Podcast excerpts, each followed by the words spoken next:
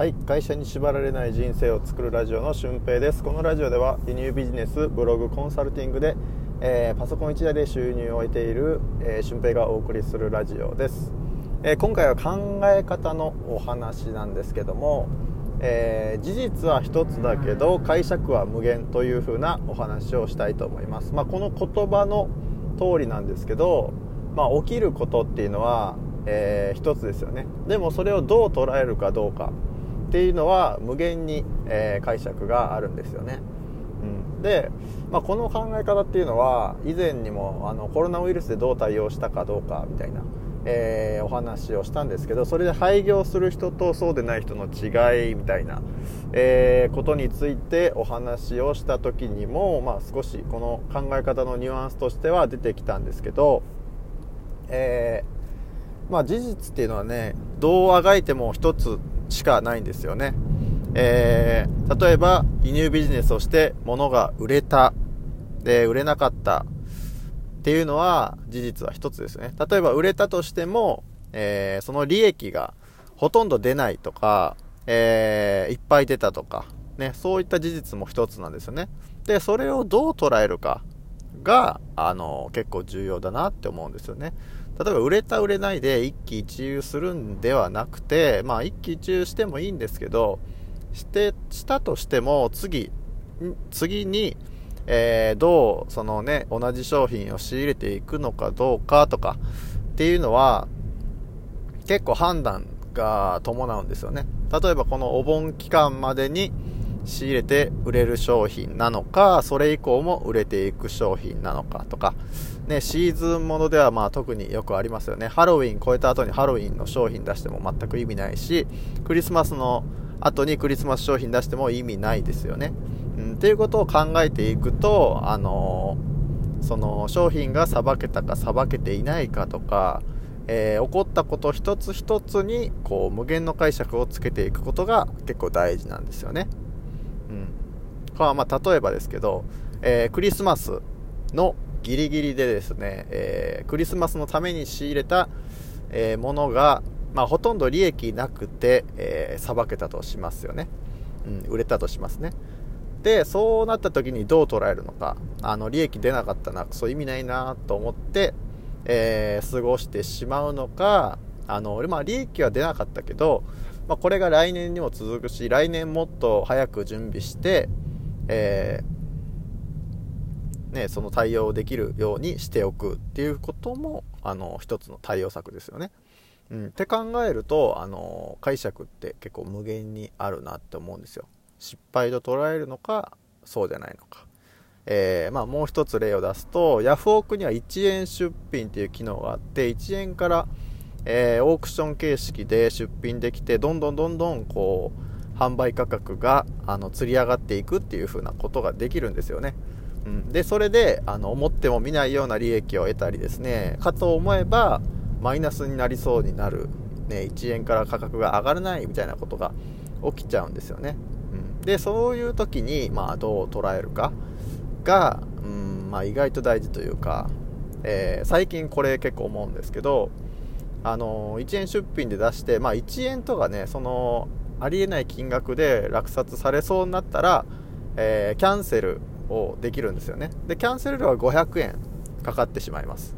でこの500円をマイナスと捉えるか、まあ、次のためのこう投資と捉えるのかも一つですし中途半端な金額ですね。利益は一応出るんだけど、まあ、ほとんど出ないような数百円で1000円ぐらいの利益になってしまうとかですね、まあ、そういったことも1円出品の場合あり得るんですよね。でそれをこうどう捉えるか。僕はあのそうなった場合はまあ商品をこう回転させていくというイメージをしているんですよね。その売れた金額でまた違う売れる商品を仕入れてみようとかね。そういうふうにこう商品をこう入れ替えて回転させていく循環させていくということをイメージしています、うん。まあ、最近は1円出品の場合、まあ、そういうことが結構起こってますね。半分ぐらい起こってるかもしれないですね。でもまあね、需要がある商品だからそういう風な金額一応マイナスにならない、えー、一応利益が出るような金額で売れていっているので、えー、まあ、それはね仕方ないのかなって、まあ、その中でねえー、思っても見ないような価格で売れる商品もあるし、まあ、それはそれでいいのかなって僕は思ってますね。うん、だから、あの、解釈って結構大事なんですよね。うん、それをこう失敗だと思って、あの、ダメだな、ミスったなってこう思うのか、あの、あ、まあそういうこともあるよねって、えー、ね、ちょっと柔軟に対応していこうかってこう考えれるかどうかっていうのは、案外、えー、大事なことだと僕は思ってます。うん、で、これはまあね、輸入ビジネスに限らずに、えー、日常で起こるような問題全てが多分事実は一つで解釈は無限になると思うので例えば自分があこれマイナスな捉え方してるなって思ったら、えー、どうにかしてプラスに転じることはできないのかなっていうふうなことを考えてみてください。例えば財布を落としたとかね、えー、最悪だってこう思うかもしれないんですけど、うん、まあダメージはねすごく大きいとは思うんですけどこう財布を入れ替えたりとかなんかねこう新しいカードを発行するための知識を自分が得たとか何かいろいろポジティブに考えられる方法っていうのは、うん、何かしらあると思います、うん、でまあ僕は大概こうプラスに考えてます、うん、よく運転してて声がねなんでここで入ってくんだよみたいな普段上げないような口調でこうねブツッとこう言う人もいると思うんですけど僕は全然そういうことしなくてあなんでこいつ入ってきたんやろってこう考えてしまうんですよね、うん、まあまあまあなんか事情があったから仕方がないだろうと、うん、で本当にこう危害がある場合はそれはその場合は言いに行けばいいので、うん、まあそれ以外はそのね変にこうクソとかこう怒ったとしても全くこう何も解決できないし自分がフラストレーションが溜まってしまうだけなので、うん、だったらまあこういう人にもなんか事情があったんだろうなってこう広い心を持って、えー、対応する方がいいんじゃないかなって思いますね。うんまあ、ポジティブとはちょっと違うかもしれないですね。うん、僕はポジティブでは全然ないですよ。うん、傷つきやすいですしあのいろいろ考えていろいろして失敗もするし、うん、なんか遠回りしてるなーって感じもするんですけど、えー、まあなんか意味があるなと思ってこう突き進んでいくタイプなので、うん、意外とこうねうまくいってないことも結構あります、うん、でもまあそれもそれでなんか意味があると。解釈は無限にできるんですよね、うん、だからなんかあのまあそれで損してる人も結構いるなと思ってえー、ね、今その考えをしていることによって損してるなとか見るべきところが見れてないなって思う人も僕結構見てくる中でいるんでそれはもったいないなって思うんですよね。なんか怒りに任してなんか出任せを発してみたりとか何か思ってもないようなことを口に出してみたりとか。で結局その出した言葉って自分も聞いてるしあのー、反射的に言ってたとしてもそれが癖になってるとなんかいいことは起こらないので、うん、そういった癖は絶対直した方がいいなって僕は思ってます、うん、だから、えー、無限の解釈を使ってですねどうにか今の現状っていうのをポジティブに考えられるような解釈をこう普段からできるように身につけておけば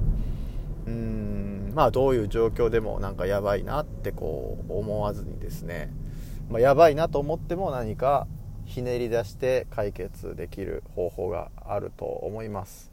うん、実際こうビジネス例えば失敗したとしてもあのやり直せるし会社クビになったとしてもやり直せるし、えー、教師ができなくてもできることってねたくさんあるんですよね。うん、だからあの一回一回まあ落ち込んだりするとは思うんですけど僕もアンチの人とかたまにこうね変なコメントとかがついたりとかしてそれであーってこうねなっちゃう時とかあとこう自分からこう営業をかけていく時、えー、この商品どうですかってこう進めていく時とか結構苦手なんですよね。自分から営業をかけるような、えー、取り組みというかね。そういうのが苦手でそれをする時はうん結構良い人がいるんですよね。だからなんとかこううまく自分の中で気持ちを転換させてできないかなってこう考えながらやってるんですけどそうやって営業っぽいことをするときは意外とよいしょいりますね、うん、でもまあ解釈は無限にあって、えー、ポジティブに捉えることもできますよっていうお話でした。ということで、えー、今回は事実は一つだけど解釈は無限ですよっていうお話です。えー、また、まあ、ブログとかも、えー、見てみてください。えそれではまた次回の配信でもお会いしましょう。ほなまた。